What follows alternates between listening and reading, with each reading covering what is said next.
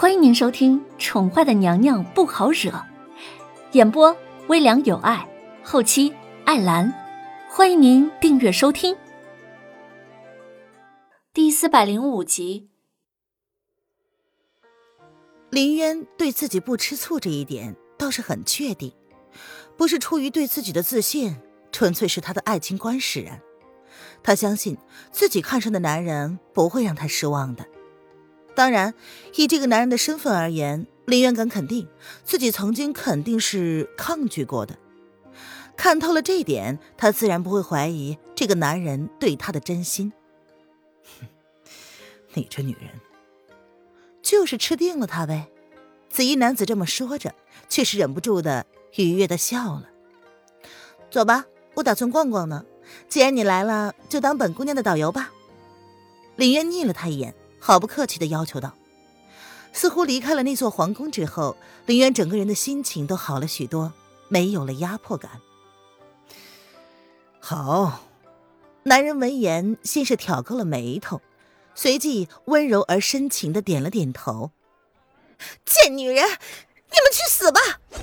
上官柳儿这时气着抖着身子，她从马车上跳了下来，听到他们两个旁若无人的聊天，想也没想。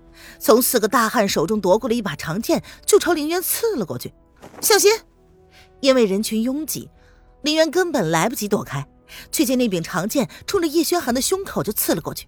想也没想，他就推开了叶轩寒，身子轻轻一偏，不过还是没有躲过长剑的攻击，左肩被刺了一剑。渊儿，叶轩寒缓过神来，看见林渊左肩流着鲜血，瞬间苍白了脸。你找死！叶轩寒皱着眉，随即冷着俊脸，一脚踢掉了上官柳儿手中的剑，长剑往上一飞，然后落到叶轩寒的手中，接着手腕一转，长剑直指上官柳儿的胸口，毫不犹豫的没了进去。皇上，请手下留情！上官一破见状，连忙抱着上官柳儿后退了一步，看着微微没入上官柳儿胸口的长剑，他当场就跪了下来。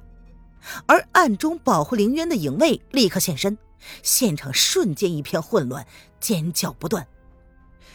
渊儿，你怎么样了？叶轩寒看着林渊苍白的脸，顾不得手臂上的伤，他拥着林渊，担心的问道：“叶轩寒，好痛啊！”林渊的脑海之中迅速的闪过一些画面，一些血淋淋的画面。他按住了胸口，一股锥心的疼痛从胸口传了过来，脑子里闪过无数的画面，曾经发生的一些事情，如同电影片花一样快速播放。胸口大痛，他在叶轩寒的怀里软了下来，他的脸色看起来比叶轩寒还要苍白。月儿，你哪里痛？你不会有事的。黑影。叶轩寒见状，俊脸上的慌乱一览无遗，手足无措的摁着林渊的胸口。好痛！林渊的胸口像是要烧起来一样，他看着叶轩寒脸上毫不掩饰的担心和慌乱，脑子像是快要炸开一样。失去意识之前，林渊的脑子里只记得叶轩寒的神情和苍白的脸。你不会有事的，不会有事的。叶轩寒苍白着俊脸，抖着身子，将林渊小心翼翼的抱了起来，往自己的马车走去。整个街道早已跪满了一地的人，大家在听到了上官一破那声惊如天雷的求救声之后，就都跪了下来。那分明叫的就是皇上儿子，而后又在林渊的嘴里得到了证实。天哪，紫衣公子竟然就是当今皇上叶轩寒！众人尖叫之余，纷纷的跪在地上，口中喊着“皇上万岁万岁万万岁”。叶轩寒将林渊带回了不醉楼，红娘并不在，不醉楼关门停业了一天。看着躺在床上高烧不断、陷入昏迷，还不断的喃喃自语的林渊，叶轩寒的脸色难堪的可以。主子放心，并没有刺中要害。皇后只是一时意识不清，昏迷罢了。影月及时出现，查看了林渊的伤口，对叶轩寒如是说道：“带人抄了上官一家，全部关入天牢。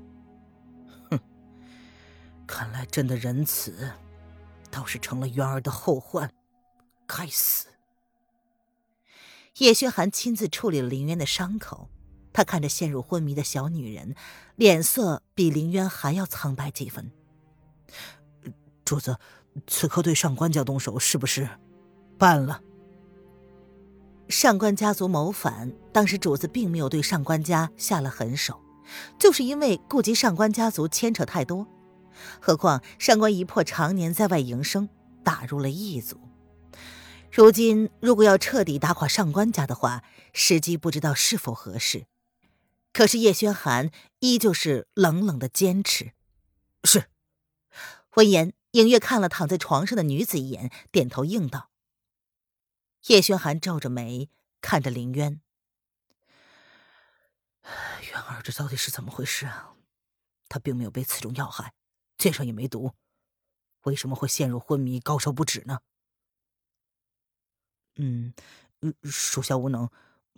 不过看皇后口中的呓语，应该是跟她失去的记忆有关。销魂散无药可解，可能是皇后潜意识里在跟销魂散的药效对抗。嗯。而今日所发生的事情刺激到了皇后，才会如此的。影月也无法找出原因，他想了许久，只能这么猜测道。叶轩寒闻言有些动容，那个女人的潜意识里想要想起过去吗？这是不是说，如果她意志够坚定的话，那么就有可能会想起以前的一切呢？嗯，属下不知。影月闻言愣了一下，他却只能摇头。销魂散中的药引放了一种叫做罂粟的东西，那是异族才有的东西，据说可以摧毁人的意志。影月也不知道如何解释林渊的这种行为，只希望他能够撑过这一关吧。朕要带渊儿回宫，你让人准备一下。叶轩寒闻言冷冷的说。影月小心翼翼的观察着叶轩寒的反应。嗯，主主子，属下觉得不妥。虽然皇后受了伤，可是依属下看，皇后在宫中并不利于她恢复记忆。属下暗中观察了皇后许久，她潜意识里也是抗拒皇宫里的一切的。皇宫里承载着的，都是一些让他觉得痛苦的东西，所以属下斗胆。他斗胆将自己观察了半个多月的事情说了出来，他刻意的观察了林渊出宫后的心情，显然比在皇宫时候自在。或许也正是因为这样，才会触发他抵抗销魂散的药效。这对皇后来说是一件好事。闻言，叶轩寒走进林渊的身边，看着他不断抑郁的样子，轻声的问道。在宫外，会让他比较自在吗？虽然属下也不确定，但是主子不妨试试。影月闻言如是建议。那如果将他带回竹心小筑呢？那个地方是那个女人住了三年的地方，那样的话，他会不会想起以前呢？影月的话让叶轩寒忍不住的猜想。自己难道给他的都是一些不愉快的记忆吗？所以导致他那么抗拒皇宫里所发生的一切。这，影月闻言有些不知道该如何作答。事实上，他很疑惑，为何至今找不到皇后相貌发生变化的原因呢？